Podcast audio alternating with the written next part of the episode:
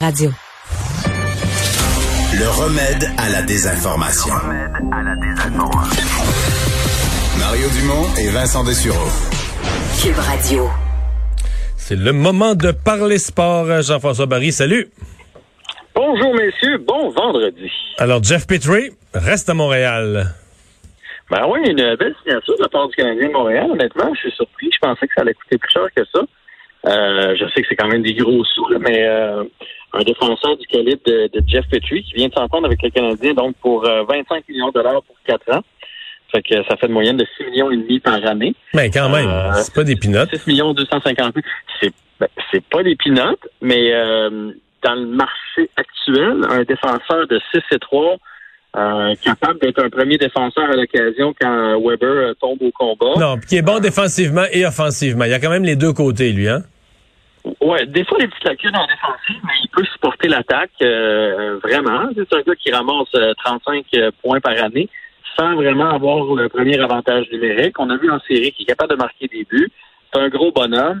Euh, non, moi je, moi je pense même que si c'était pas une année de COVID, parce que je pense que la majorité des contrats vont se signer à rabais cette année à cause de la COVID.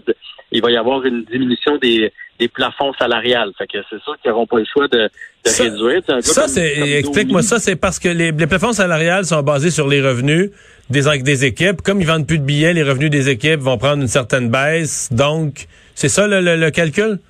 Exactement. Je n'ai pas le chiffre exact, mais d'habitude, ça monte à peu près 2 millions par année. Là, 89, 91, 93, ça monte comme ça. Et là, cette année, ça va descendre. Fait que là, il y a des, il y a des directeurs généraux qui avaient prévu, eux autres, Gastanis, ça donne 4, l'année prochaine 6, l'année prochaine 7, parce qu'ils ils s'attendaient qu'à chaque année, ça allait monter. Mais là, ce sera pas le cas. Fait qu'il y a bien des joueurs, c'est la pire année pour renégocier son contrat, là, cette, cette année puis l'année prochaine. Fait que pour, euh, pour Jeff Petrie, je pense que dans une année normale, il serait allé chercher un, 7.5. Là, on l'a à 6 250 000 pour les quatre prochaines années. Je trouve que c'est une belle hmm. signature de la part de Marc Bergevin. Là, euh, les, euh, le Lightning de Tampa Bay mène 2 à 1 dans la série, mais on se retrouve avec deux matchs en deux soirs. En d'autres termes, dans un, dans un scénario de victoire avec un S du Lightning, ça finit demain soir. Ça pourrait finir demain soir. Ça voudrait dire qu'on se reparle pas, ça, de hockey. Euh, Mais on va constater la, on va constater l'attribution de la Coupe Stanley lundi si ça arrive. Là. Ouais. Écoute, je ne sais pas, deux en deux, si le Lightning va réussir à aller chercher ça. Il y a quand même de la fierté du côté de Dallas. Chose que je peux vous dire, Stamkos ne jouera pas, c'est confirmé. On nous a pas dit s'il pouvait revenir dans la série, s'il s'est blessé ailleurs ou il a aggravé sa blessure, mais il joue pas ce soir. Euh, du côté de Dallas, on a besoin d'un réveil de l'attaque. Je regardais les statistiques. Vous savez que Dallas, c'est une des rares équipes à s'être rendue en finale de la Coupe Stanley avec plus de buts alloués que de buts marqués, en accordant plus de lancers qu'ils réussissent à en faire dans une partie. Fait que, à un moment donné, on a parlé cette semaine, ils ont fait... veux dire, depuis la première ronde des séries, ils ont accordé plus de buts qu'ils en ont fait. Exactement. Ce qui, ce qui est quand même pas... C'est que quand ils ont gagné, ils ont gagné serré, mais à plusieurs reprises, ils ont mangé des volets, ce qui fait que sur le total des buts, ils en ont compté moins qu'ils en ont marqué. En plein ça. Fait que, ils ont une fiche euh, négative, puis ils se retrouvent en finale de Coupe Stanley. Puis la raison pour laquelle ils sont là, c'est beaucoup, beaucoup leur avantage numérique. Ça a été une équipe très opportuniste. Ils ont, euh, ils ont un meilleur euh, avantage numérique en pourcentage. Je pense qu'ils sont à 24% par rapport à 19 pour le Lightning de Tampa Bay. Fait que, ils ont été vraiment... ils ont capitalisé aux bons endroits, ce qui leur a permis de se rendre jusque-là. Puis là, on dirait là, que... On a parlé de magie cette semaine, on dirait que là, le, le gros but au bon moment, il veut pas arriver. Et la pire chose qui peut arriver pour les Stars de Dallas, ce serait de d'accorder encore un ou deux buts en première période de donner des commandes. c'est le genre d'équipe qui n'a pas des attaques explosives, qui fait pas les buts à pelleter. Le, le compter le premier, c'est vraiment important pour Dallas. De juste de s'installer en avance, après de refermer le jeu, d'espérer que l'autre équipe attaque un petit peu plus pour créer l'égalité, puis là tu rentres, tu, tu profites d'une erreur. C'est le genre d'équipe qui n'a pas intérêt à jouer du hockey de rattrapage, puis ils ont fait que ça là, cette semaine. C'est en plein ça. Dallas là, est un peu meilleur que le Canadien, mais ça nous ressemble un peu. Là. Un très bon gardien de but qui fait les arrêts au bon moment. Imagine si notre avantage numérique avait fonctionné comme celui de Dallas. On aurait probablement pensé, mais si on tire de l'arrière, là, on manque de munitions pour revenir. Bon. Fait qu'à suivre. donc, deux matchs. Je vais vous raconter euh, juste quelque chose par rapport à cette cause. Avant de changer de sujet, je ne sais pas si vous avez vu cette nouvelle-là. La police qui a fait une descente euh, à Tampa Bay dans un appartement. parce que les voisins d'un monsieur euh, ont appelé la police parce que ils ont entendu shoot, puis ils pensaient qu'il y avait fusillade ou un, homme en danger dans l'appartement à côté. Et finalement, c'est tout simplement que le gars était emballé de voir Steven Stamkos arrivé au but. Tu sais, sa troisième présence, lorsqu'il a, réussi à, éviter le, coup de hanche défenseur, il s'est retrouvé devant le gardien. Le, le gars a crié tellement fort, tire, tire en, bon français, qu'il hmm. pensait qu'il y a quelqu'un qui était en train de se faire tirer. Et la police s'est intervenue pour finalement se rendre compte que le gars écoutait le lightning. Pourtant, aux États-Unis, personne n'a d'arme à feu. Je pensais que tu allais dire aux États-Unis, il n'y a pas un gros intérêt pour le hockey. Ah non, c'est pas ça. bon, euh, Kovalchuk qui serait peut-être libre, mais est-ce que le Canadien se, se, se rembarque là-dedans? Oui, je vous relance la balle. Moi, mon opinion, c'est non. ben, il, me semble, ça, il me semble qu'après qu'il était parti du Canadien, euh, c'est plus rien, euh, mort, fini, enterré, non? Ça a été tranquille, à Washington, n'a rien fait. C'est drôle, euh, ça a été tranquille avant Montréal, puis après Montréal. À Montréal, ça a quand même bien été. On va, on va y donner ça. Reste qu'il va avoir encore une année de plus. C'est pas un joueur qui rajeunit. Et moi, je me dis, regarde, on a des jeunes qui poussent, là, donnons-leur. Parce que si Kovalchuk s'en vient, c'est Kovalchuk qui va avoir l'avantage numérique. C'est Kovalchuk qu'on va embarquer en fin de match. Euh, lorsqu'on a besoin d'un but. Moi, je suis pro-jeune. On veut bâtir avec ces jeunes-là. On veut leur montrer à jouer les grosses minutes, comme on dit. Là. Fait go, go, go, les jeunes. Puis, euh, ben, merci pour ce beau euh, trois mois. Il nous a fait vibrer, mais ça se termine là. Ouais. Mais dans son beau trois mois, là, juste, juste rafraîchir nos mémoires, là.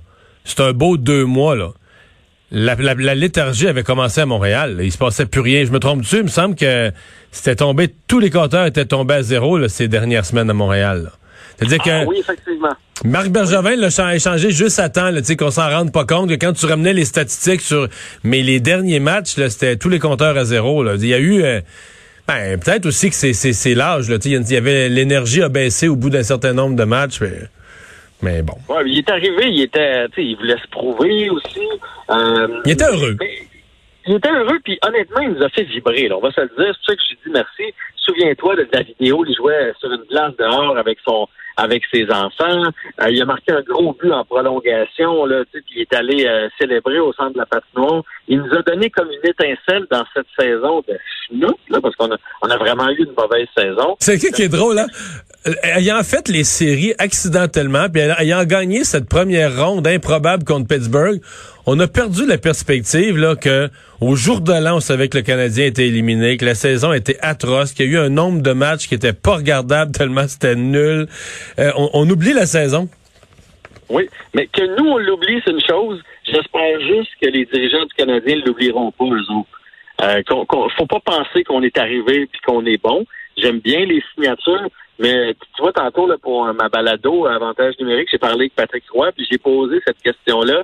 Il a mis ses gants blancs, mais dans le fond, ce qu'on pouvait lire entre les lignes, c'est qu'on n'est pas rendu euh, hmm. au niveau de, l'avalanche du Colorado ou du Lightning de Tampa Bay. oui, ça s'en vient, oui, on progresse, mais on n'est pas rendu. On arrive dans le dernier droit au baseball.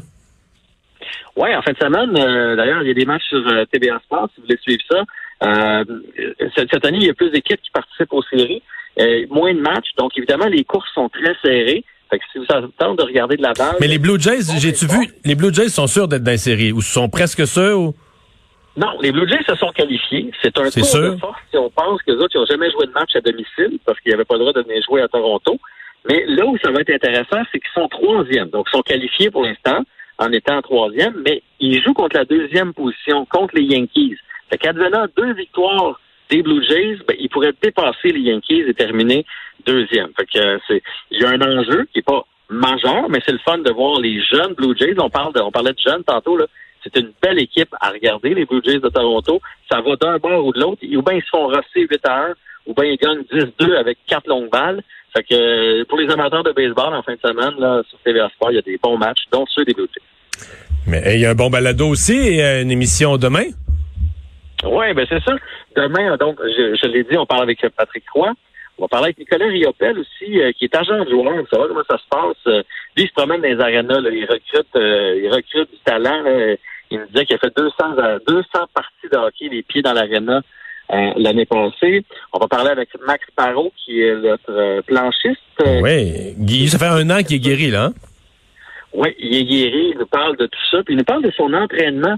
Comment il s'entraîne euh, présentement sur des trampolines, sur des espèces de blocs euh, de mousse avec de l'eau qui glisse là-dessus? Fait qu'il peut, il peut vraiment faire des descentes, faire des sauts et pratiquer ses, euh, pratiquer ses mouvements. Vous allez voir, c'est un, c'est un plaisir fort agréable. Et il y a Olivier Privou qui nous parle euh, de la Ligue nationale de hockey et de la NFL. C'est un grand fan. Et Olivier est en train de placer sa commande d'épicerie dans son épicerie pendant qu'il nous parlait. Fait que... Non. Pourquoi pas? C'est un, gars qui tra- non mais c'est un gars qui travaille beaucoup. Fait que j'ai fait en blague. Coudon, c'est des paniers d'épicerie en arrière qu'on entend. Et effectivement, c'était des paniers d'épicerie. Il est en train de défaire des commandes. Fait que euh, manquez pas ça, ça se passe demain. Avantage numérique. Hey, merci beaucoup, Jean-François. Allez là. Salut. On s'arrête.